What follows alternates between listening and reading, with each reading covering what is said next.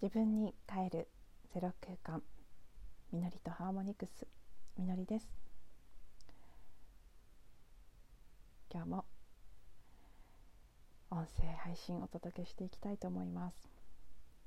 今日はですね人気というテーマについてお話ししてみたいと思います。最近私の中で結構ホットなテーマです。よくわからないんですけどこの数ヶ月の間すごく人気ということに関してうんいろんな思いが湧いてきたり考えさせられたりすることが増えています。それは具体的なレベルではもちろん例えば YouTube チャンネルを開設したりこうやって音声配信始めたりいろいろと新しく表現していくっていうことをどんどんスタートしていっているから同時に結果の結果の一つとして人気があるとかないとかそういうものに意識が向くことが増えたというのもありますし以前からやってた Facebook とかねそういう SNS に関してもなぜかこの短期間うん人気があるないっていう感じのことが今まで以上に意識に上ることが増えていました。私はあの集合意識すごく敏感にキャッチしてしまうタイプなのでほとんどね私自身のことだと思ってたら実は全体の動きだったみたいなこと本当によくあるんですけどなのでもしかしたら全体の流れとして何かそこにテーマがねあるのかなという気がしています。であの簡単に言っちゃうと私のやることって基本的に人気がないんですね。あのまあ、YouTube も始めてなんとかなんとかまあでもそれでもねもちろんそれを多いと思うか少ないと思うかって本当に主観なのであのどっちとも言えないです。何にもやったことのない素人が突然 YouTube やってチャンネル登録者60今多分7人67人ぐらいな。でそれは本当にありがたいことでそんなに登録してくれたっていうふうに物事どっちの面でも見ることができますからね。すごく、まあ、すごいっていう風に見ることもできるしでもまあ100もいかないのかとか100人を目指していたんですけど当初。やっぱりこう行きそうもないなと。なかなかねあの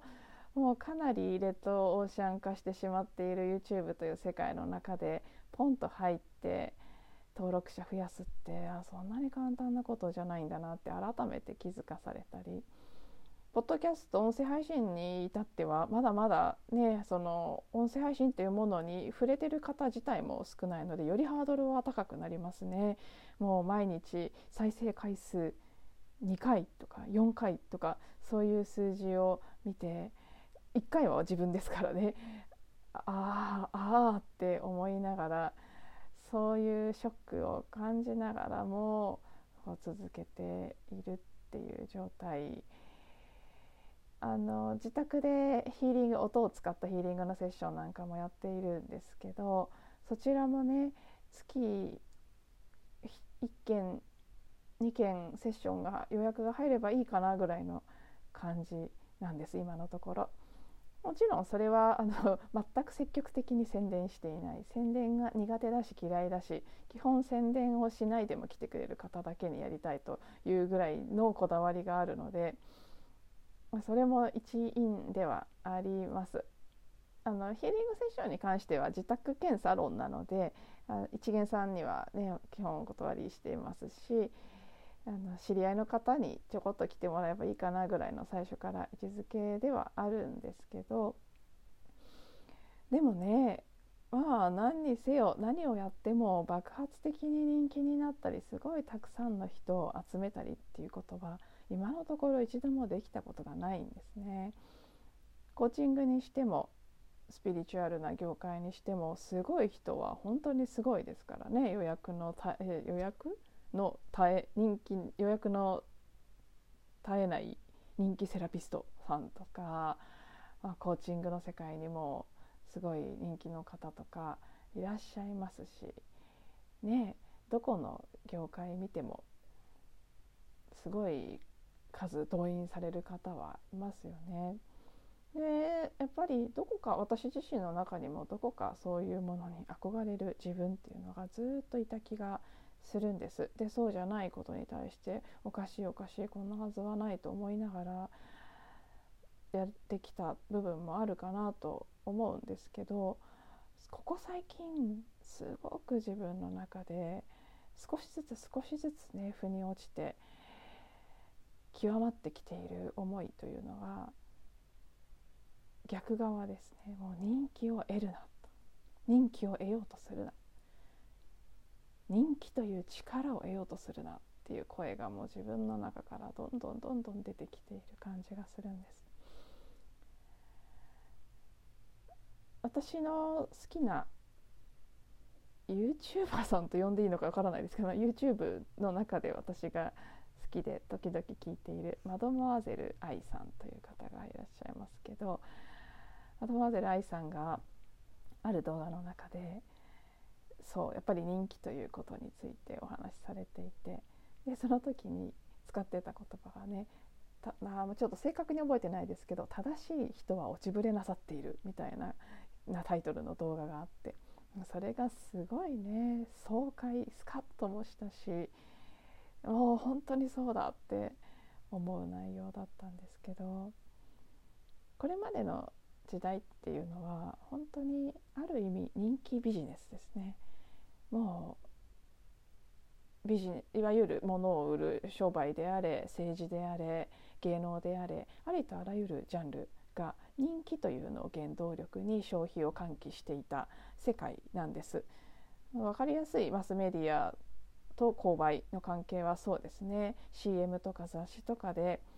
うん、憧れの対象になるようなモデルさん女優さん俳優さんなんかを使ってであの人みたいになりたいという思いからああれが欲しいという思いを喚起して経済を回していくっていうモデルだったしそういう社会構造でした。何かそのピラミッドの頂上にいる誰かその対象を憧れてそれは本当いろんなジャンルでですよ。だから立派な政治家とかすごいビジネスマンとかいろんな部分で何かその一部の憧れの対象を作るそしてそれになろうそういうふうになりたいという思いを原動力にして人を動員したり購買意欲をかき立てたりしていくっていうことが社会の仕組みだったんですよね。なので、まあ、そのモデルの中で売れていくっていうのはある意味その構造の中に入っていくそれがピラミッドの頂点の方に立つのであれ下の底辺の方に立つのであれいずれにせよその仕組みの中に入っていかなきゃいけなかったんです。でその仕組みを上手にやれる人その頂点の役を上手にやれる人が売れてきたというふうにある程度言えると思います。ごく稀にあの本当に純粋に先ほどお話ししたマドマーゼル愛さんとかもその一人じゃないかなって私は思うんですけどごく稀に本当に本当に純粋に自分らしさっていうのを表現して結果売れてしまったっていう方も中にはいるんですけど本当に稀だと思います。でほとんどの人気のある方売れてる方どんなジャンルであれこれが人々の憧れであるというモデルの中に上手にはまってもちろんそれはねある意味では適性があったというかその役を上手にやれる特性を持っていたその人にしかその役はできなかったかもしれないので、まあ、もちろんそこは素養でもあるんですけどとにかくね何かのこう型の中にはまってでそこをうまく演じてこられた人たちがたくさんの人気を得るということができてきた時代だったんです。マドモアゼル愛さんはそれを月の時代という感じに呼んでいます。月意識と言ってもいいかもしれないですけど一人一人が内側にある自分の輝きを放っていくんじゃなくて外に投影していく。人類全体で言うとその人間というものが持っている本来の可能性というのをごく一部の人に投影してきたんですね。一部の天才とか。一部の才能ある一部の魅力ある人一部のすごい人たち一部のエリート。ごく一部のそうピラミッドの頂点の本当全人口の1%とかそういう比率の人たちに人間が持っている可能性というものを投影してでそれは自分にはないもの外側にあって自分にはないものというふうにしてそしてそう思い込むことでそうなろうとかもしくは自分はそうなれないという諦めの中でそういう対象を見ることで何かどこかこう満足したり癒しを得たりするっていうそのモデルの中でのビジネスなり社会だったので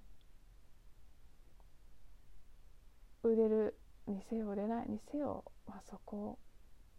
の構造範囲内だでも、まあ、ここへ来てね改めてあもちろんねこれは本当負け犬の遠吠えみたいに聞こえちゃうかもしれないですけどでも私は改めて少なくとも自分自身は自分への確信としてあやっぱり私は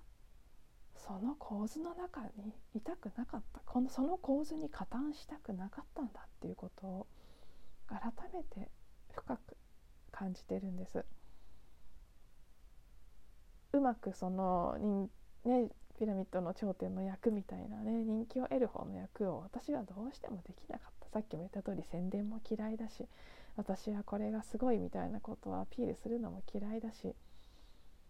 何か憧れの対象になるということを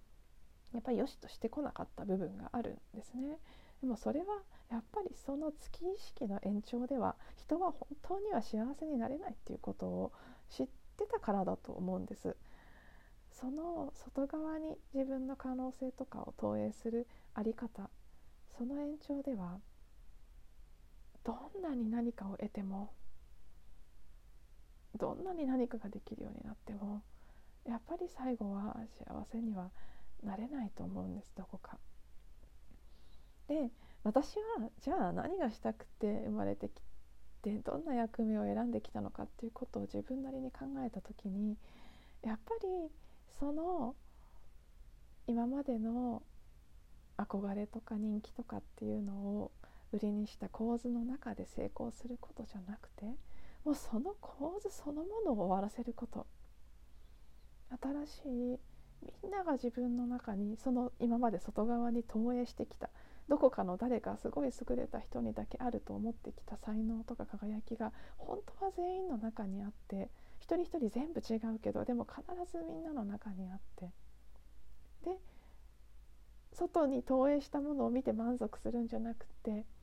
自分の内側の輝きを感じてそこで喜びとか充実感とか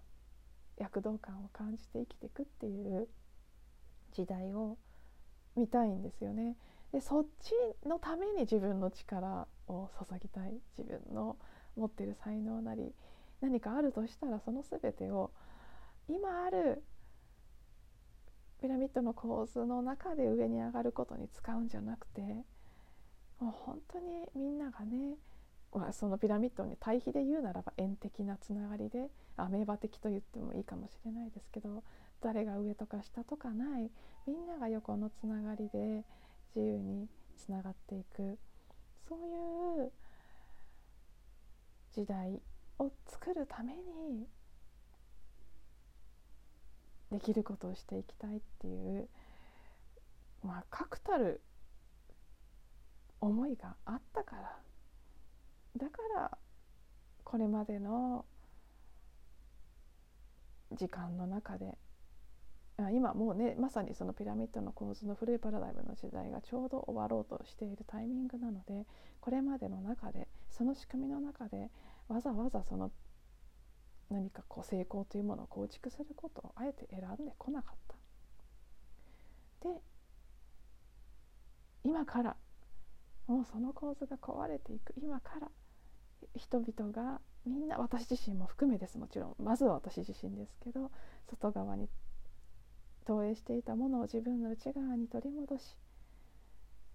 自分の中にある輝きとか自分の中にある英知っていうのを信頼して自分の位置について生きていける状態を取り戻していくこと。で私がそれをしながらもちろん関わる人たちにもそれを分かち合っていくそのやり方とかこの感じていることとか分かち合って一緒に目覚めていくことっていうのをたくて。だからまあね そのたあマドマーゼル愛さんが言ってたこともほぼ一緒。あの根本で言いたいことは一緒だと思うんですけどその正しい人は落ちぶれなさっていると、まあ、それはね正しいっていう言葉の表現がちょっとまあニュアンス難しいところではあるんですけど正しいか正しくないかというよりは私の感覚で言うと新しい時代を本気で生きていきたいと思っている人たちはこれまでの時代は落ちぶれなさっていたんだろうなと。でいよいよ時が来てスタートラインというか、まあ、位置につき始めたこの先の世界を本気で作っていきたいと思っている仲間たちがどんどんどんどん自分の位置につき始めているって今すごくそういうエネルギーを感じています。はいまあ、まだまだちょっとねこれに関連してまだ話したいことじわじわと出てきているんですけど長くなりすぎてしまうので今日はここまでにしたいと思います。はい、今日も聞いていただいてありがとうございました。